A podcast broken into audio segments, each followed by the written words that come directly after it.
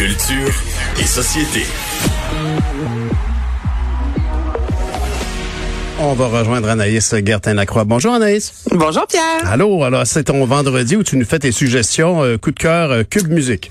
Coup de cœur que musique aujourd'hui, Pierre. Les femmes sont euh, sont à l'honneur et tu vas voir, c'est vraiment de la musique en général à mettre dans la liste de lecture danse. Donc là, là, c'est vraiment pour bouger. Euh, c'est ce que tu as envie de faire en fin de semaine. Et je commence avec Clara Luciani, qui est euh, l'ancienne chanteuse de la formation française La Femme, moi qui est une formation que j'adore. Et Clara Luciani nous a offert en 2018 notamment la pièce La Grenade, qui à ce jour plus de 100 millions d'écoute, juste pour te situer là, à quel point. Tu sais, des fois au Québec, on suit un peu moins les artistes français, mais euh, en Europe, en France, c'est vraiment, mais vraiment une méga star. Là, elle revient avec son deuxième album qui se nomme Cœur, et moi, je te fais entendre la pièce Le Reste.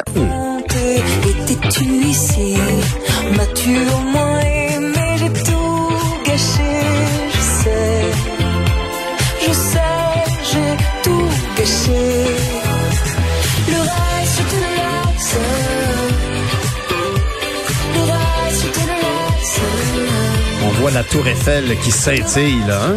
Ben là, c'est ça. Puis on est un peu dans les années 70, je trouve. Et elle-même, avec son style vestimentaire, le fameux la frange, le carré. Donc, un son années 70, on ajoute à ça un côté un peu électro. Ça nous amène à du disco en même temps. Je te mettrais des patins à roulettes à quatre roues. On, on, est vraiment dans cet univers-là. Donc, c'est un style musical. Si vous aimez ça, vous allez vraiment triper sur l'album Cœur de Clara Luciani. Là, je t'amène complètement ailleurs. C'est mhm. peut-être l'artiste qui détonne un peu dans ce que je vous propose aujourd'hui. Euh, c'est le retour de Safia Nolin. Première chanson depuis trois ans, chanson mhm. qu'elle a composée qui se nomme Rue de l'Ours, notamment pour la série 6 degrés de Simon Bouleris. Dernière fois qu'on a entendu euh, Safia Nolin avec ses propres compositions, c'est sur l'album Dans le Noir en 2018. Et là, elle s'est dit tant qu'à revenir avec Rue de l'Ours, j'y vais avec deux versions totalement différente. Donc là, je te fais entendre ma version coup de cœur, qui est la version, comme elle la nomme, du dimanche. OK. Si je souffle assez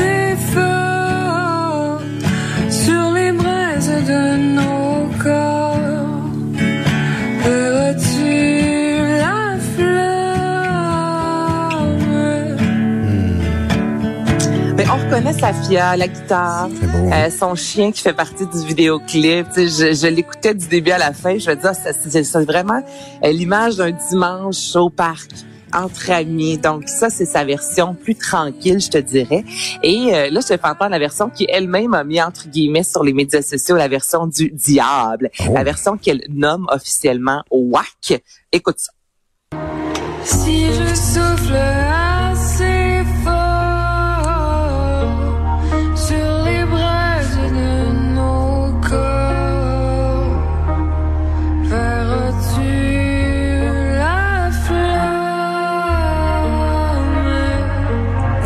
effectivement plus, plus sombre.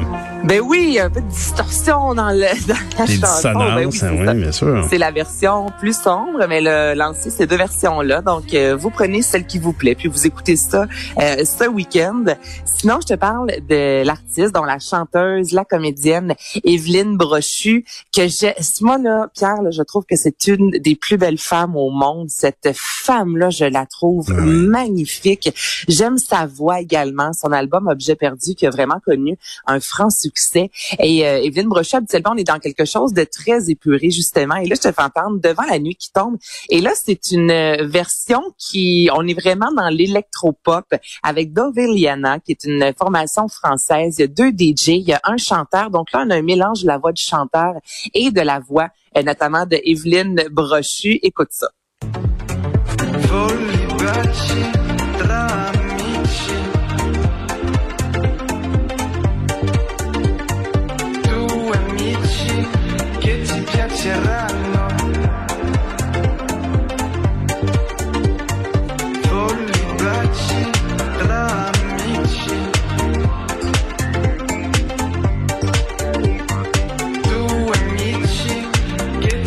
cerrando. C'est c'est quand même pas Evelyne Brochy qui chante là-dessus, là, actuellement. On entend un peu plus tôt Evelyne Brochu. Et là, j'ai pris vraiment ce- cette portion-là parce Mhm. que moi, c'est celle qui me donne envie le dimanche après-midi euh, d'avoir un petit, euh, une petite margarita et d'écouter ça au soleil. Donc, c'est vraiment un mélange de la voix d'Evelyne Brochu qu'on entend un peu moins, je te dirais, sur cette chanson-là. Mais on a vraiment pris la pièce d'Evelyne qu'on a, euh, je te dirais, euh, mixée d'une façon remixée. différente. Les Mhm. deux voix s'entrecoupent. Effectivement, c'est plus la voix de Doveliana, mais euh, si vous allez chercher justement sur Cube Music, ça reste la chanson d'Evelyne Brochu qu'on entend ici et là dans la pièce. Donc moi, je c'est très, c'est un petit côté techno. Toi, c'est ce que ça Ah, parle? on l'entend actuellement, là. C'est ça, là, on entend sa voix. Evelyne Brochu. je me tais. Oh, j'ai trop Non. parlé. Recule-moi ça, Achille. Mais non, mais on- on- de toute façon, Evelyne Brochy, c'est vraiment la personne à qui tout réussit actuellement. On, se rappelle de son rôle dans la série Trop, qui est absolument fantastique. Des, des, des films importants qu'elle a fait, entre autres, je me souviens plus du titre, mais de ce film qu'elle avait fait euh, sur la bande de Gaza. Elle était comédienne, elle était jouée, jouait un médecin. C'est vraiment une, personne fantastique. Puis je pense que c'est typiquement la muse euh, idéale pour des producteurs, des productrices en, en chanson. C'était le cas de son premier album, mais ça semble s'en aller vers ça encore une fois. C'est bien intéressant, effectivement. Puis il y a un petit côté, encore une fois, un peu rétro, comme tu dis, disco français. euh, On est là-dedans, on est là-dedans aujourd'hui. Puis là, pour terminer, Alpha Rococo, du soleil à Pékin. Écoute ça.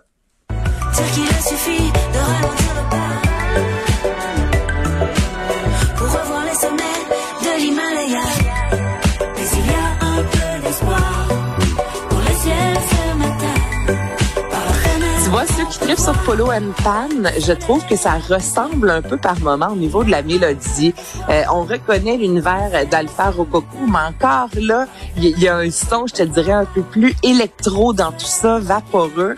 Donc là, c'est là-dedans là, qu'on s'en va en fin de semaine, mon. Ben, tout à fait. Ben, en fait, Alpha Coco, un, un duo formé donc d'un couple, d'ailleurs, dans la vraie vie, Mm-hmm. qui ont eu un ou deux bébés, si je me souviens bien, et qui ont dû sûrement travailler un peu plus de la maison, on s'entendra là-dessus, et qui ont bien fait la démonstration à quel point, euh, je me rappelle très bien au du patrimoine, David Bussière qui évoquait que pour une, de ses grandes chansons, un grand succès, euh, il avait eu genre l'équivalent peu près 100 dollars en redevance de, Hey! de Spotify, alors que pour la même chanson en radio commerciale, il avait eu des redevances de l'ordre de 16 000 dollars. Ça donne une idée à quel point il faut jouer partout dans le monde pour que ça devienne aussi intéressant d'être sur les plateformes digitales relativement à la diffusion standard qu'on a dans les radios. Anaïs, merci beaucoup. Je vais aller explorer tous ces choix musicaux que tu nous as suggérés. Salut! Bonne fin de semaine!